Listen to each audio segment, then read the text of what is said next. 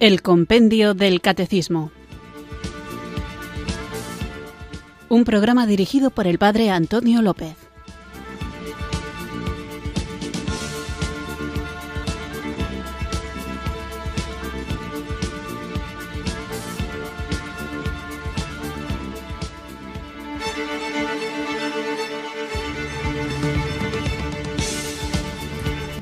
Buenas tardes, queridos oyentes de Radio María. Recibido un cariñoso saludo desde Irurzun, en Navarra, quienes sintonizáis una tarde más esta emisora de la Virgen para dejar que entre en vuestras vidas la enseñanza de nuestra Iglesia Católica, esta Iglesia a la que pertenecemos, a la que amamos y a la que estamos llamados a defender cuando esta pobrecilla es atacada ¿Y cómo podemos defender a nuestra iglesia? Pues estando bien preparados. Estar preparados hoy en día en un mundo tan plural como el nuestro es una tarea fundamental, puesto que, de lo contrario, fácilmente podemos ser arrastrados por doctrinas que no llevan a la salvación, que nos alejan de Jesucristo y que nos meten en caminos tortuosos de los que luego difícilmente podremos salir. Por eso, porque el Espíritu Santo no nos ha dejado solos, porque Él nos ha prometido, el Señor nos ha prometido que el Espíritu Santo nos guiará a la verdad plena, porque el propio Señor ha garantizado que estará con nosotros todos los días hasta el fin del mundo, nosotros nos sentimos tranquilos, serenos y confiados a pesar de las dificultades que podemos encontrarnos en la vida. Así que para tener herramientas que nos ayuden a conocer la firmeza de la enseñanza que hemos recibido, para que nos demos cuenta de que nuestra creencia no está fundada sobre arena, sino sobre la roca firme que es Cristo, quien en Pedro edificó su iglesia, iglesia a la que pertenecemos y como digo, tenemos necesidad de conocer, para eso Radio María dedica todos los días de lunes a viernes casi una hora a ir profundizando en la hermosura, en la riqueza y en la solidez de nuestra doctrina, de nuestra fe católica. Así que vamos a disponer nuestro corazón para seguir profundizando en un itinerario que la propia Iglesia nos ha marcado con un regalo del Papa Benedicto XVI, que es el compendio del catecismo, en el que tenemos de manera compendiada, de manera resumida, todo aquello en lo que creemos vamos a disponernos pues a este camino, a este gozoso itinerario y como sabemos que somos pobres, pequeños y débiles, invocamos la fuerza, la grandeza y la inspiración del Espíritu Santo para que sea Él quien nos ilumine. Así que puestos en actitud de oración, invoquemos juntos al Santo Espíritu de Dios.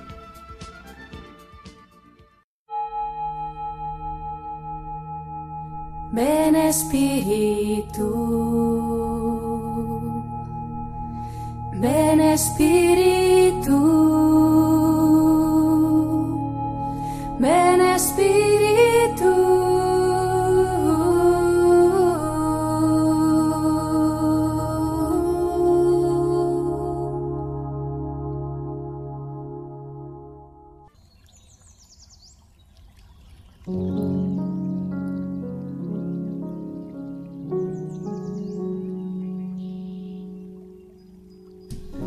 Querido Padre, en nombre de mi Señor Jesucristo te pido que despiertes en mí la plenitud de tu Espíritu Santo. Que esta oración al Espíritu Santo me ayude a crecer en mi relación con Él y a vivir en su poder y ser usado a través de Él. Señor Jesús, tú prometiste y nos dejaste estas palabras.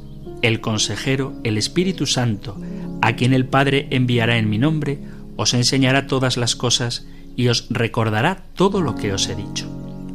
Ayúdame a recordar que no lo sé todo y que eso está bien, porque el Espíritu Santo sí lo entiende todo. Lléname con el Espíritu Santo de su entendimiento, de todo lo que sucede en mi vida. Espíritu Santo, Cristo pidió al Padre que me diera el Espíritu de la verdad. Ayúdame a reconocerte en las sagradas Escrituras. Abre mi mente para comprender tus verdades y abre mi corazón para aceptarlas con la fe aun antes de que yo acabe de entenderlas completamente.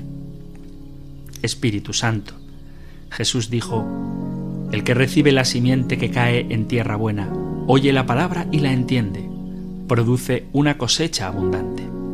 Sé tú el jardinero de mi vida.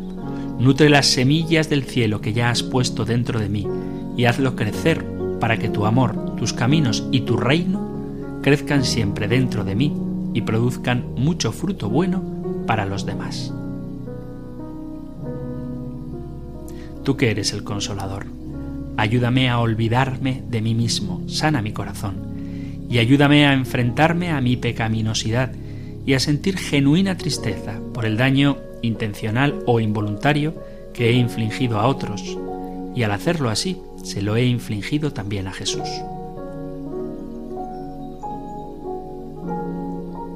Espíritu Santo, ayúdame a decir sí a lo que sea que me llames a hacer. Quiero servir al Padre y hacer más evidente el amor de Jesús en el mundo que me rodea. Amén.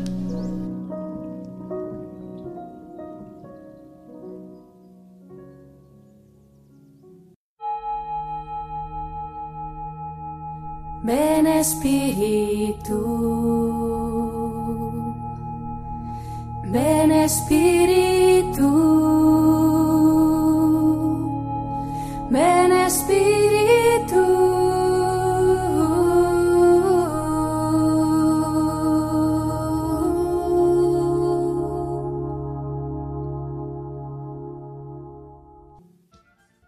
con la tranquilidad que nos da saber que el Espíritu Santo nos acompaña en este itinerario, en este peregrinaje a lo largo del compendio del catecismo a través de este documento, de este texto que os animo a que si no lo tenéis lo adquiráis y lo leáis y lo meditéis también por vuestra cuenta y por supuesto todos los días de 4 a 5 de la tarde aquí en Radio María que juntos podamos ir caminando y profundizando y creciendo y viviendo aquello que vamos conociendo. Por ponernos en contexto, estamos en la parte del compendio dedicada a la respuesta del hombre a Dios. Se trata del capítulo tercero del compendio del catecismo, de la primera sección, y en el programa anterior veíamos cuáles son las características de la fe. Veíamos cómo la fe es un don gratuito de Dios, que no niega a nadie que se lo pida, que es una virtud sobrenatural necesaria para salvarse y que es un acto humano, es decir, un acto de la inteligencia del hombre que asiente libremente a lo que Dios le ha revelado. Y en este contexto de la fe como un acto de la inteligencia del hombre que, movido por el Espíritu Santo, acepta la revelación, la verdad divina, Vamos a escuchar ahora el punto número 29 del compendio del catecismo que seguro que os va a resultar muy interesante. Número 29. ¿Por qué afirmamos que no hay contradicción entre la fe y la ciencia? Porque la fe supera a la razón. No puede nunca haber contradicción entre la fe y la ciencia, ya que ambas tienen su origen en Dios. Es Dios mismo quien da al hombre tanto la luz de la razón como la fe. Cree para comprender y comprende para creer. De San Agustín.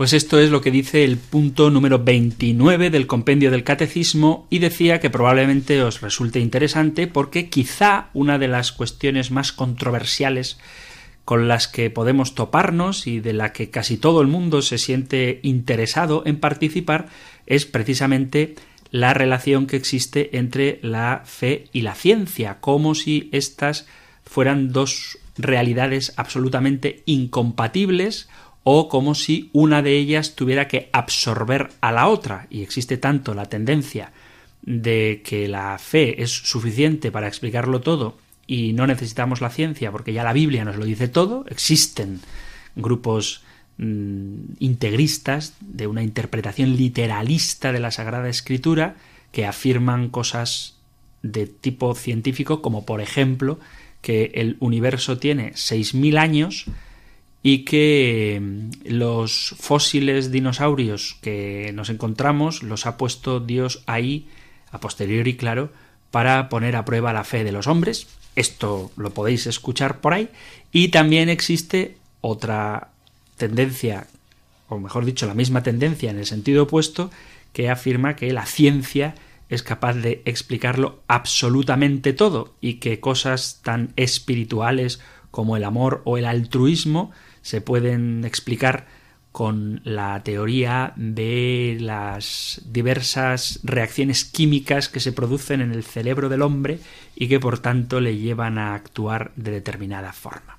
Bueno, vamos a ver exactamente qué es lo que dice el compendio del catecismo, que como más de una vez he señalado, parece que está elegida cada palabra milimétricamente, de tal forma que la interpretación de los textos del compendio es tan fácil precisamente porque está muy bien escrito. Y de hecho, la pregunta número 29 es una afirmación.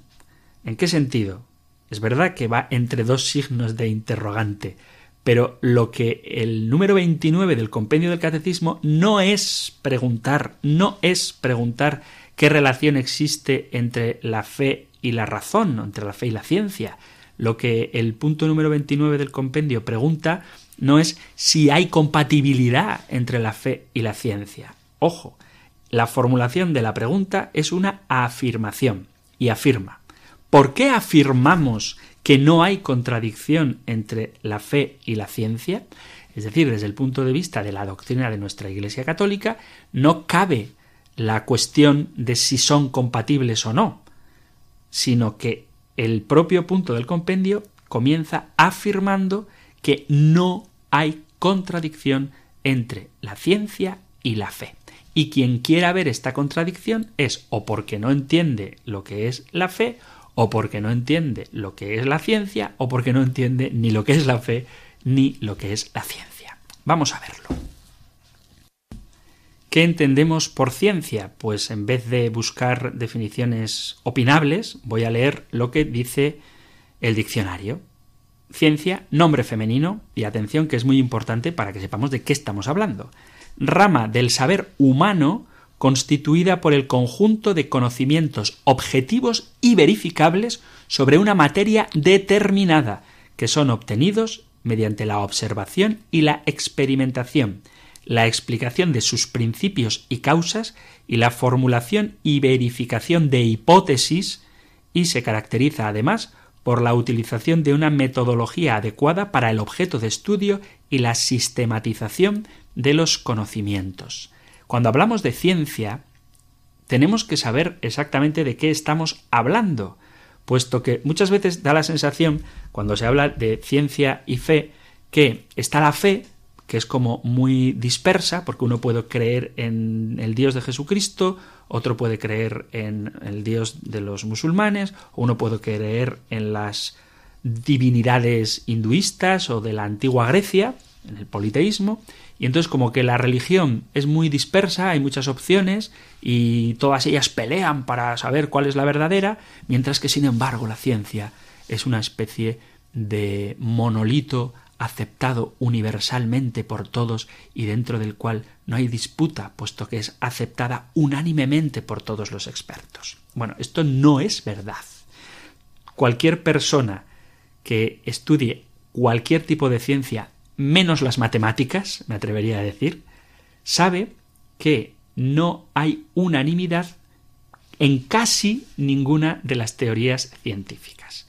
Por poner un ejemplo muy concreto y sin ánimo de decantarme por opción alguna, basta con que leamos las noticias que podemos encontrarnos en los medios de comunicación a propósito de, por ejemplo, la pandemia que estamos padeciendo.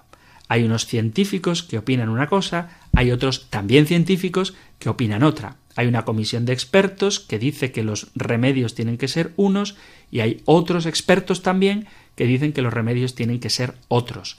Por poner más ejemplos, si hablamos del origen del universo, hay teóricos que tienen unas opiniones Y hay otros teóricos que, por más que nos pueda sorprender, tienen otras distintas. Y lo mismo ocurre con el origen de la vida. Hay unos científicos que tienen unas opiniones y otros científicos que tienen otras. A nivel de la física o de la biología, a nivel de muchas de lo que llamamos ciencias duras, las opiniones no son unánimes y por lo tanto hay que ubicar la ciencia dentro del contexto en el que está.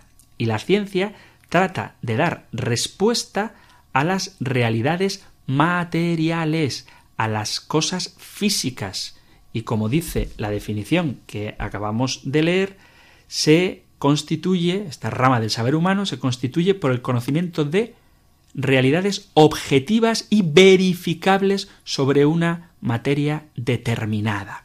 Y esto de sobre una materia determinada me parece que también es importante recalcarlo, puesto que es muy fácil encontrarnos con personas que, por ejemplo, son expertas en biología y, sin embargo, pretenden dogmatizar sobre cuestiones de astrofísica, cuando una disciplina es la biología y otra disciplina es la física. Son dos disciplinas distintas que, aunque obviamente pueden tener elementos comunes, el hecho de que tú seas experto en una no te convierte experto en todas. Esto es un error muy común pensar que porque alguien es bueno en un aspecto de su vida, lo es en todos. Y esto es caer en un fideísmo, ¿no? Creer que porque alguien tiene autoridad en un tema, pues lo tienen todos. Y no es cierto. Eh, cada uno, cada científico, se experimenta en una de las ramas del conocimiento a la que ha dedicado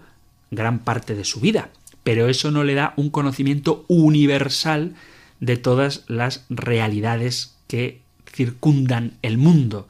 Por poner un ejemplo, un experto en antropología no tiene por qué ser también experto en mecánica cuántica. Es verdad que ambas dos son ciencias y es verdad que ambas aportan un conocimiento específico, pero esos conocimientos en una de las áreas no te hacen experto en todas las áreas. Y esto lo digo para que aquellos cientificistas que ojalá estén escuchando este programa se den cuenta de que el conocimiento humano es limitado y el acercamiento a la realidad es prácticamente imposible que un único individuo lo haga desde todas las eh, perspectivas posibles, puesto que cuando uno estudia una ciencia en profundidad, aunque tenga conocimientos de las otras, no significa que sea experto en todas ellas.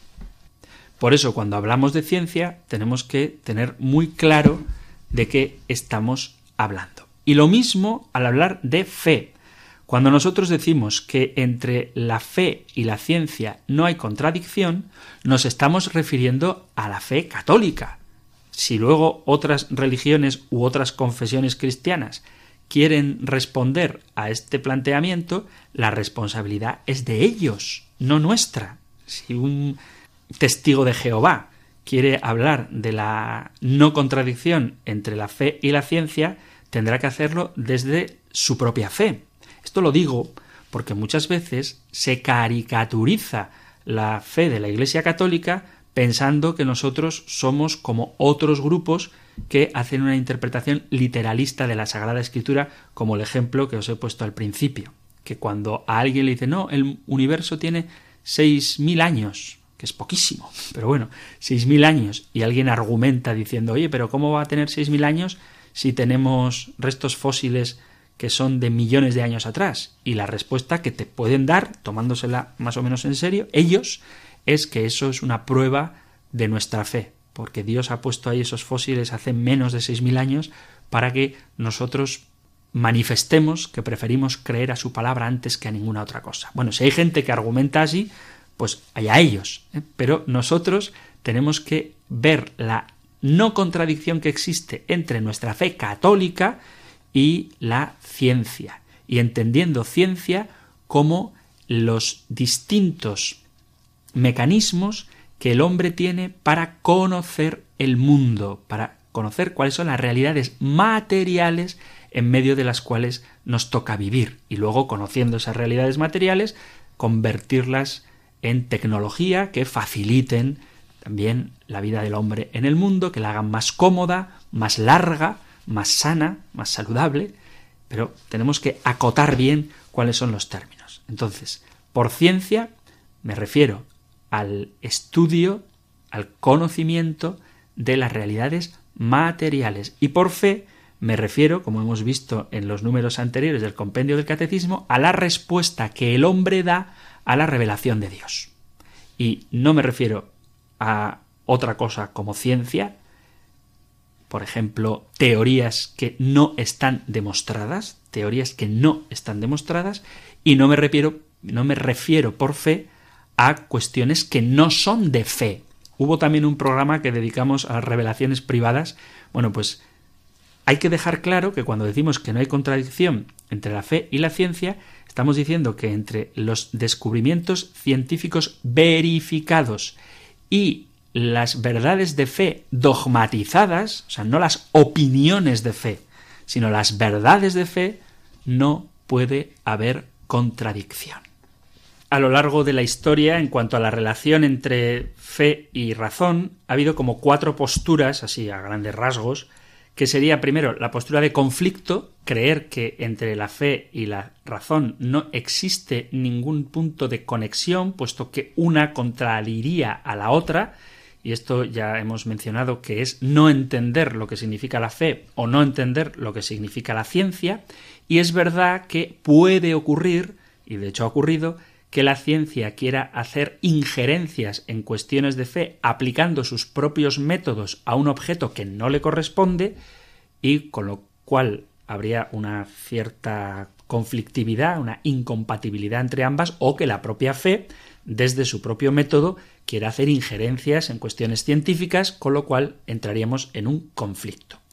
Otra postura es la de la dependencia mutua, que significaría que la fe necesita de la ciencia, puesto que la propia ciencia puede ayudarte a conocer mejor tu fe, y como la ciencia necesita de la fe, puesto que asume, acepta que toda verdad procede de Dios y que por tanto el hombre iluminado por la fe puede conocer mejor las realidades materiales, que eso es muy correcto. Luego hay una postura de diálogo en la que el creyente escucha al científico y el científico escucha al creyente, de tal manera que ambos se enriquecen mutuamente y luego está una postura de integración en la cual respetuosamente y contando el uno con la otra, la razón con el que tiene fe o la fe con la razón, ambos se ayudan e integran en la búsqueda de una verdad que dé respuesta a las realidades tanto del mundo como del hombre. Tanto la fe como la razón son, según palabras del Papa Juan Pablo II, son como las dos alas con las cuales el espíritu humano se eleva hacia la contemplación de la verdad.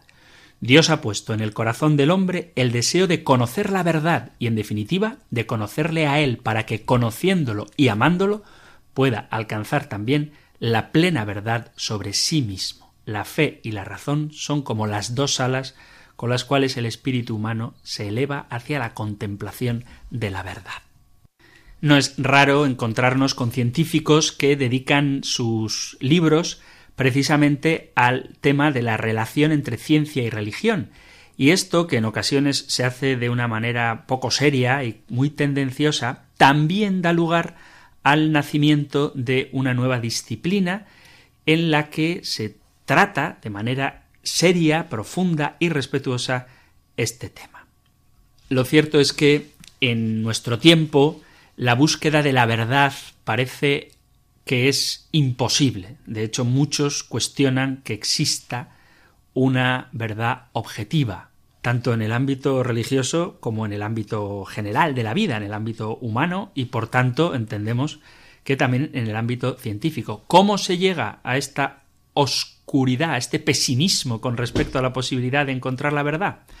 Pues por un lado ha habido progreso, progreso en muchos aspectos del saber humano, Se sabe mucho de antropología, de lógica, de ciencias naturales, de historia, de lenguaje, de todas las ramas del saber, y sin embargo, la gran variedad de resultados han tenido como consecuencia que se ha olvidado una orientación hacia la verdad en sentido pleno.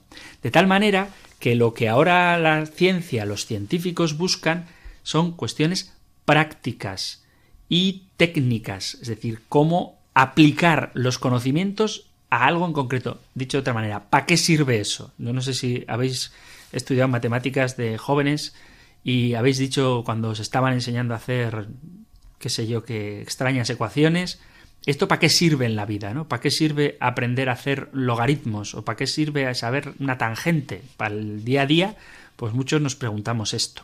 Y así ha ocurrido también a nivel teórico, que en lugar de apoyarnos sobre la capacidad que tenemos para conocer la verdad, la riqueza de aprender y de comprender cómo funciona el mundo, simplemente por crecer personalmente, hemos preferido ver que somos limitados, no abrirnos a un conocimiento más profundo de la realidad que nos toca vivir y estudiar o interesarnos por el conocimiento únicamente para su aplicación práctica. Vuelvo a repetir esta idea. ¿Y eso para qué sirve? ¿Para qué necesito yo saber eso?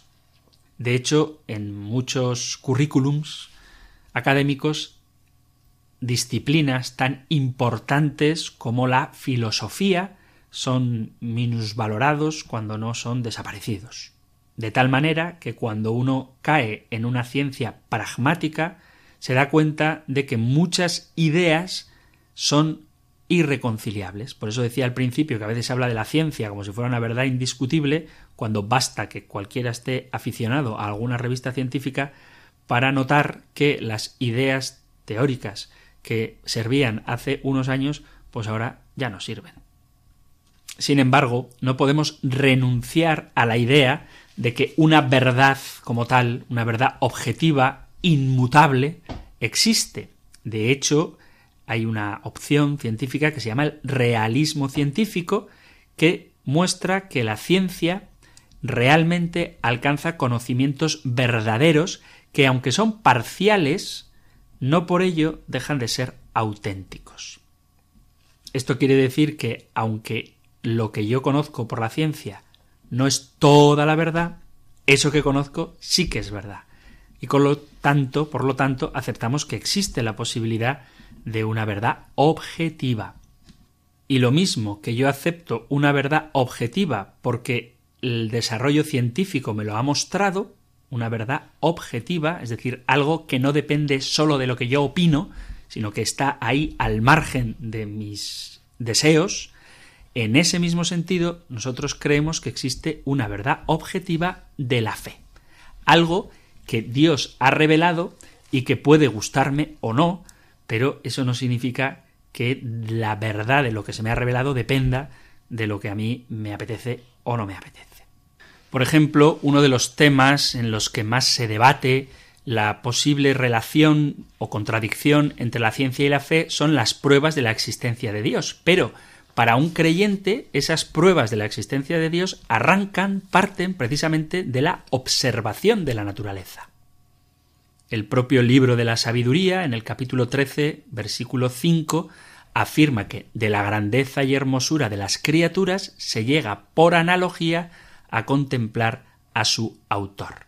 Por lo tanto, el primer paso de la revelación divina está precisamente escrito, por así decirlo, en el maravilloso libro de la naturaleza, cuya lectura, mediante los instrumentos propios de la razón, se puede llegar al conocimiento del Creador.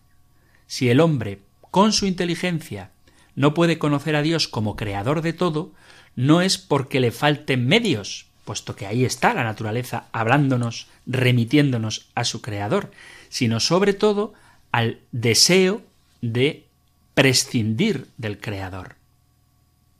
Ahí donde unos podemos ver en el cosmos, en el orden, en la minuciosidad con la que está diseñado el mundo en el que vivimos, ahí donde unos vemos una prueba irrefutable de que tiene que haber alguien que lo haya diseñado, otros, en el uso libre de su raciocinio, prefieren buscar otras teorías que pueden ser quizá más pintorescas y más difíciles aún de demostrar que la existencia de Dios, pero que se aferran a ellas bajo el nombre de un cientificismo.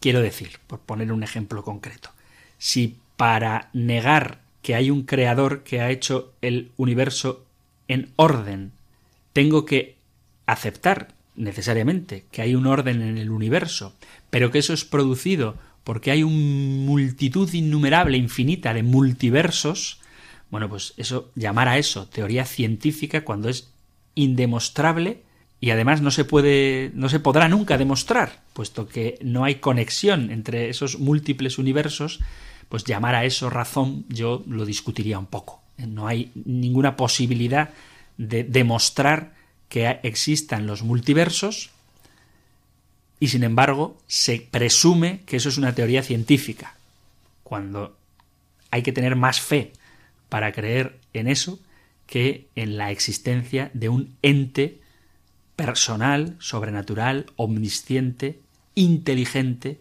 que ha diseñado las leyes de la naturaleza. Las pruebas actuales en torno a la existencia de Dios parten, como digo, de la contemplación de la naturaleza y se centran en torno a la existencia de Dios. Es lo que se conoce como el argumento del diseño inteligente, porque apuntan no al hecho de que el mundo haya sido creado de una manera determinada en el pasado, sino a una idea que es aún más hermosa y es hacia dónde se dirige el universo. Subrayan que hay una finalidad. Por tanto, existen elementos comunes en ambos enfoques. Cuando se habla, por ejemplo, de la evolución del hombre, esta parece que apunta siempre hacia un fin concreto, último, que tiene, por cierto, al hombre como culmen de este desarrollo biológico. Lo cierto es que estoy tratando de evitar voluntariamente entrar en cuestiones concretas a preguntas que seguramente a muchos oyentes y a mí mismo nos resultan de lo más interesante. No quiero hablar de las distintas teorías sobre el origen del mundo o el origen de la vida, porque el catecismo lo que hace es decir que no hay contradicción entre la fe y la ciencia, y que la razón es un regalo que Dios nos ha, nos ha dado para que lo utilicemos y busquemos con ella, con la razón, la verdad. Pero tiene que quedar claro que el objeto de la ciencia es neutral y objetivo. Se basa en hechos concretos y no en opiniones ni en conjeturas. Y esto hay que destacarlo porque se vende como teorías científicas cosas que no son más que historias mejor o peor contadas, pero que en ningún caso están sostenidas en documentos o en investigaciones que se puedan verificar. Además, la ciencia es metódica y sistemática.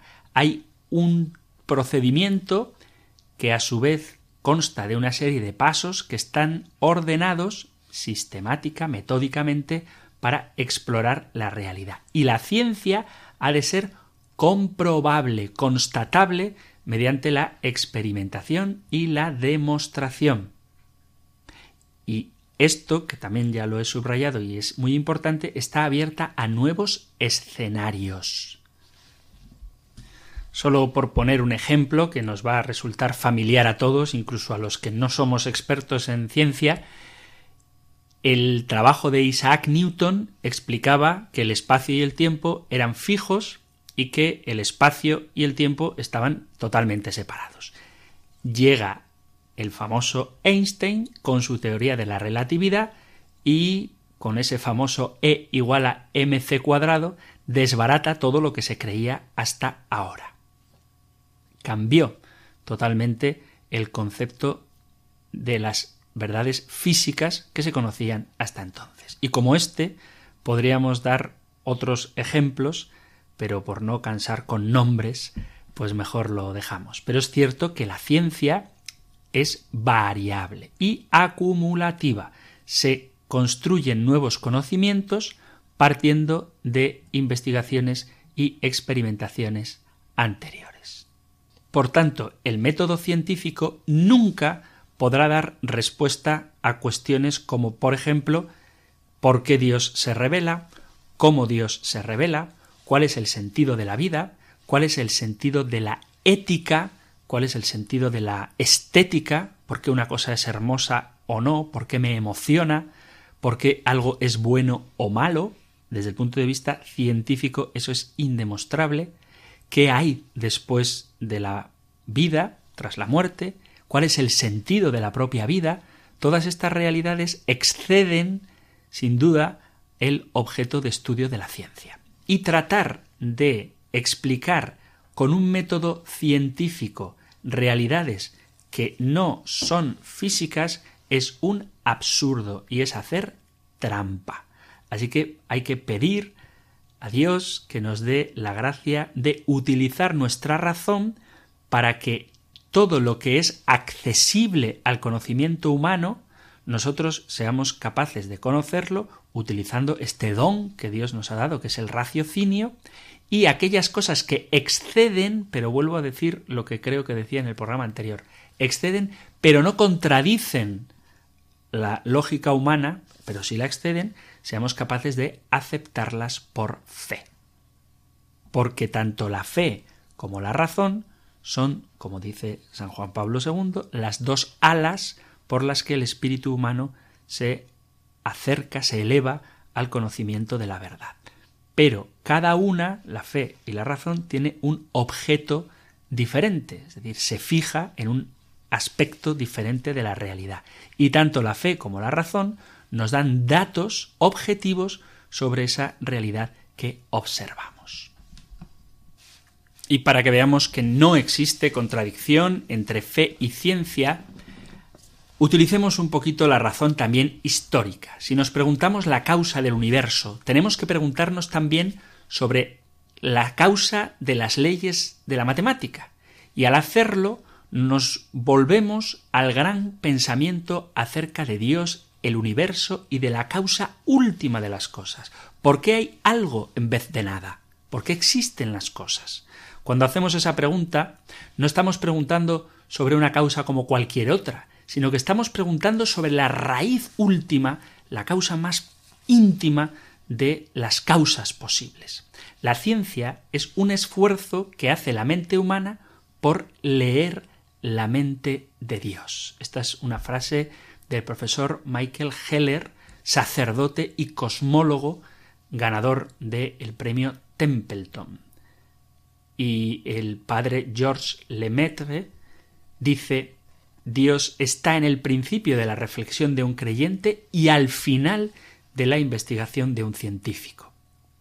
Todo el mundo sabe algo sobre Galileo, Newton o Einstein, pero pocos han oído hablar de Lemaitre, el padre de las teorías actuales sobre el origen del universo.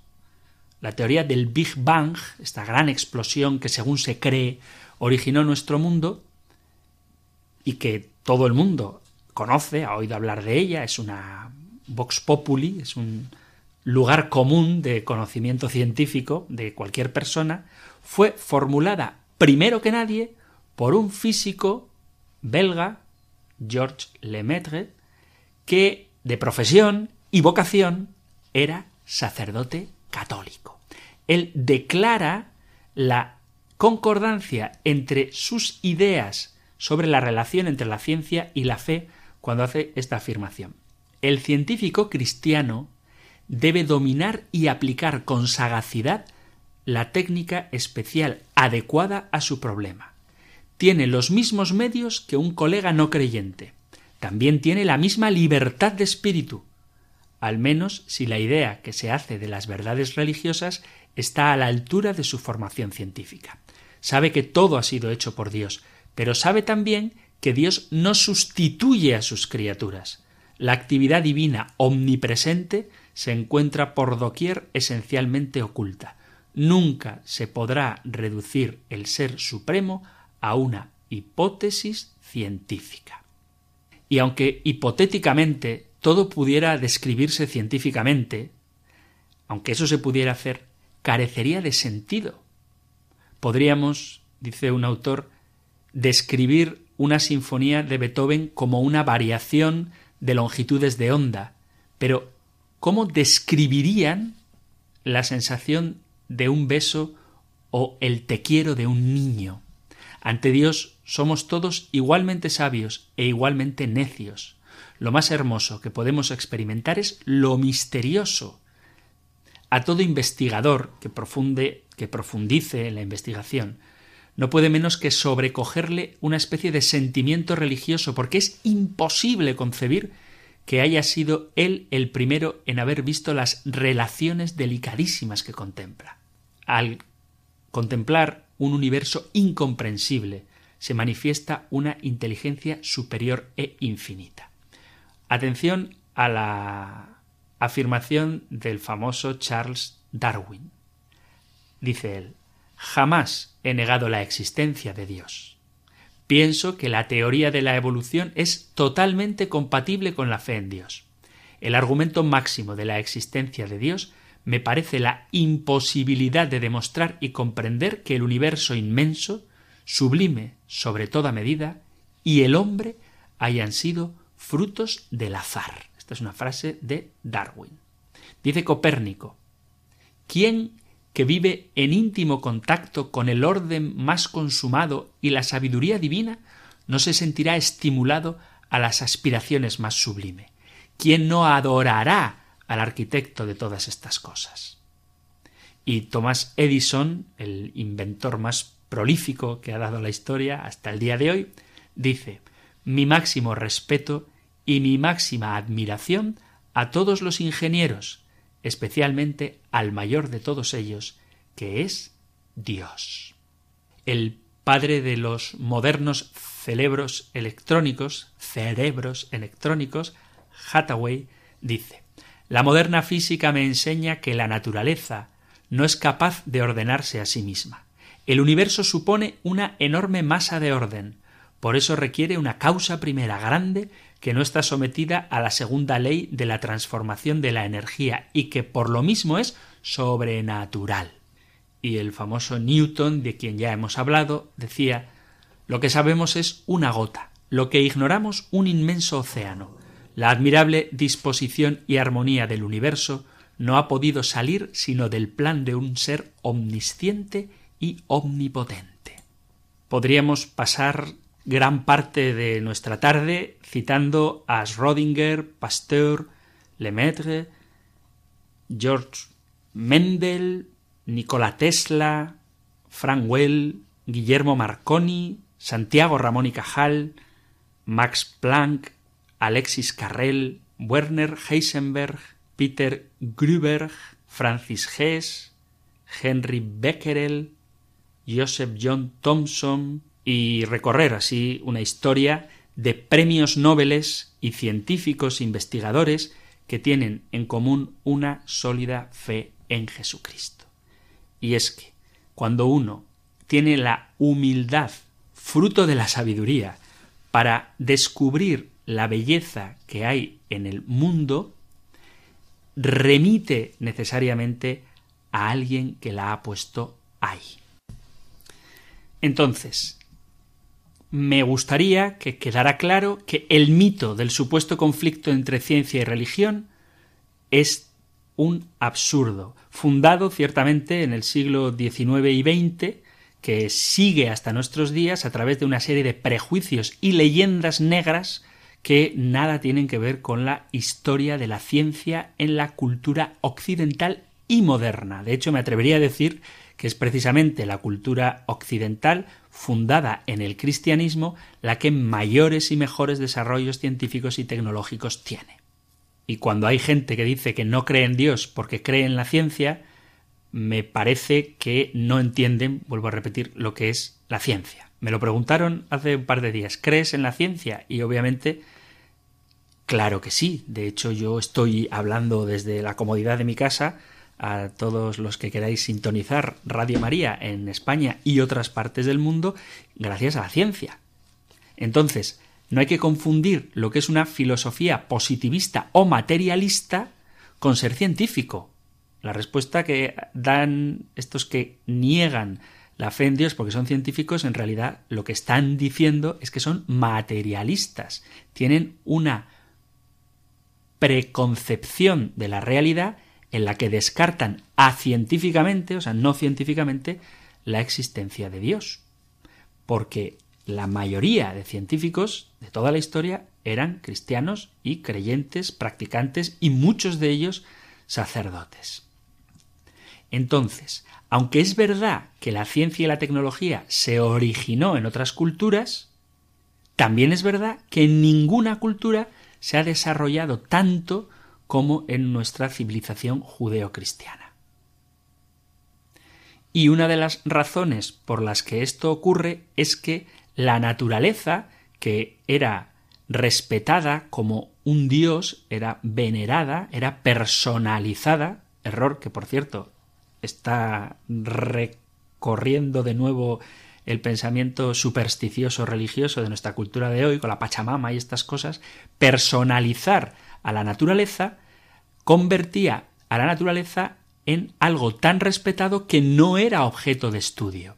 Pero cuando se entiende que la creación, la naturaleza, es una mera criatura, entonces uno se atreve a observarla con ojos críticos, en el sentido científico de la palabra, y a investigarla.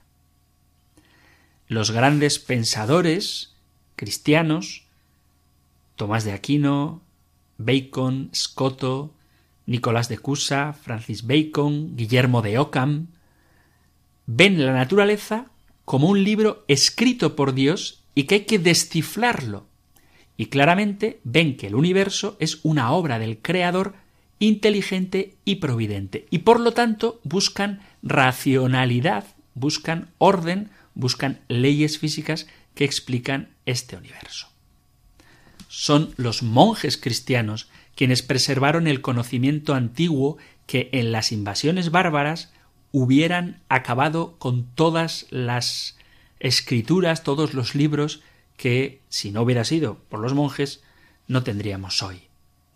Fueron los monjes los que inventaron el arado de hierro y muchos instrumentos revolucionarios de la agricultura y también de la cocina. La labor en diversas artes y oficios hizo que muchos conocimientos no solamente progresaran, sino que no se perdieran. Las universidades son inventos católicos y la ciencia moderna no surge por generación espontánea en el siglo XVI, sino que hunde sus raíces precisamente en el desarrollo de la época medieval. Llama mucho la atención que apliquemos la ley de causa y efecto a todo menos a la historia. ¿Y cómo es posible que en el siglo XVI hubiera un resurgir de las ciencias si estuvo opacado en los siglos anteriores? ¿Ocurrió eso por generación espontánea? Basta que veamos cómo en la Catedral de Toledo, por ejemplo, están esculpidas las artes liberales, con lo cual la Iglesia, desde la Edad Media, valoraba este tipo de conocimiento científico. Max Planck, que es el fundador de la física cuántica, dijo Nada pues nos impide, y el impulso de nuestro conocimiento lo exige, relacionar mutuamente el orden del universo y el Dios de la religión, Dios está para el creyente en el principio de sus discursos, para el físico en el término de los mismos. Y para terminar con un dato que quizá os resulte curioso, el Vaticano tiene un observatorio, un telescopio enorme que es de los más antiguos del mundo. De hecho, el calendario gregoriano que nosotros usamos no se hubiera podido hacer exactamente sin que los papas hubieran ordenado la construcción en el siglo XVI de un observatorio. De los 35 cráteres que hay en la Luna, los 35 tienen nombres de jesuitas, porque es la propia Iglesia la que ha investigado el universo. Y dos de los más grandes astrónomos de la historia son sacerdotes. El padre Angelo Secchi que es considerado un pionero del comienzo de la astrofísica, y el sacerdote belga de quien ya hemos hablado, Lemaitre, que propuso la teoría sobre el universo en expansión. Y en la biblioteca de Castel Gandolfo hay más de 22.000 volúmenes donde se encuentran libros auténticos con las obras de Copérnico, Galileo, Newton, Kepler y además hay una de las colecciones más importantes de meteoritos. Así que la realidad es que nuestra Santa Iglesia Católica a la que pertenecemos siempre ha tenido un profundo interés por descubrir cómo funciona el mundo. Y yo os digo, queridos amigos, queridos oyentes, que no tengáis miedo a encontrar, a buscar la verdad, tanto en el ámbito científico como en el ámbito de la fe. No tengáis miedo a los descubrimientos científicos, porque tener miedo supone tanto como desconfiar de Dios. Así que si os gusta la ciencia, meteros en ella, pero que sea ciencia cierta, que no sean teorías absurdas, porque hay quien para evitar hablar de que el diseño inteligente que observamos en el mundo es obra de Dios, prefiere inventar teorías tan pintorescas como que son extraterrestres los que modificaron el ADN para que dieran lugar a la vida humana. Bueno, habría que preguntar quién modificó el ADN de esos extraterrestres para que ellos surgieran como vida inteligente y a su vez pudieran venir aquí a la Tierra para diseñarnos a nosotros. Es decir, cuando uno se resiste a creer en Dios, tiene que aceptar teorías que nada tienen de científicas. Sin embargo, la explicación de Dios como causa de la materia es una explicación religiosa y por lo tanto escapa al ámbito del conocimiento de la ciencia. La ciencia se centra en lo material mientras que la fe adquiere su conocimiento de la revelación de Dios, de aquello que Dios nos ha manifestado de sí mismo. Pero es razonable creer en Dios. La razón nos remite hasta un creador. Así que sed profundamente conocedores de las verdades de fe, y para eso tenemos el programa del compendio del catecismo, y sed también conocedores de las verdades del mundo, para que en ellas descubramos la infinita sabiduría de Dios y seamos capaces de hacer que la tecnología favorezca la vida del hombre en esta tierra y, por ejemplo, podamos llegar a través de Radio María a muchos más lugares. Que la tecnología, la técnica, esté también al servicio de la evangelización. En Radio María, por ejemplo, tenemos el programa Ciencia y Conciencia que nos centra, nos ayuda en este tipo de temas. Así que, queridos amigos, hemos llegado al final del programa de hoy. Os doy la bendición que encontráis en el libro de los números. El Señor te bendiga y te proteja ilumine su rostro sobre ti y te conceda su favor. El Señor te muestre su rostro y te conceda la paz. No quiero irme sin recordaros que aunque no he podido atender llamadas, tenéis a vuestra disposición el correo electrónico compendio arroba donde podéis comentar cualquier cosa que queráis, compartirla conmigo y tendréis respuesta y si es oportuno hablaremos de ello también aquí en este espacio del compendio del catecismo de lunes a viernes de 4 a 5 de la tarde. Muchísimas gracias por escuchar el compendio, gracias por estar ahí y si queréis volvemos a encontrarnos en un nuevo programa. Un abrazo.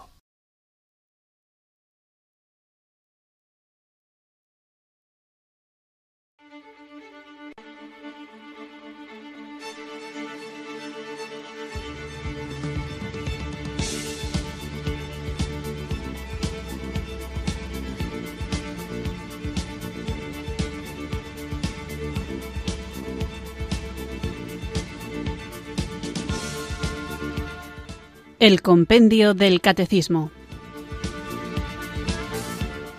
Un programa dirigido por el Padre Antonio López.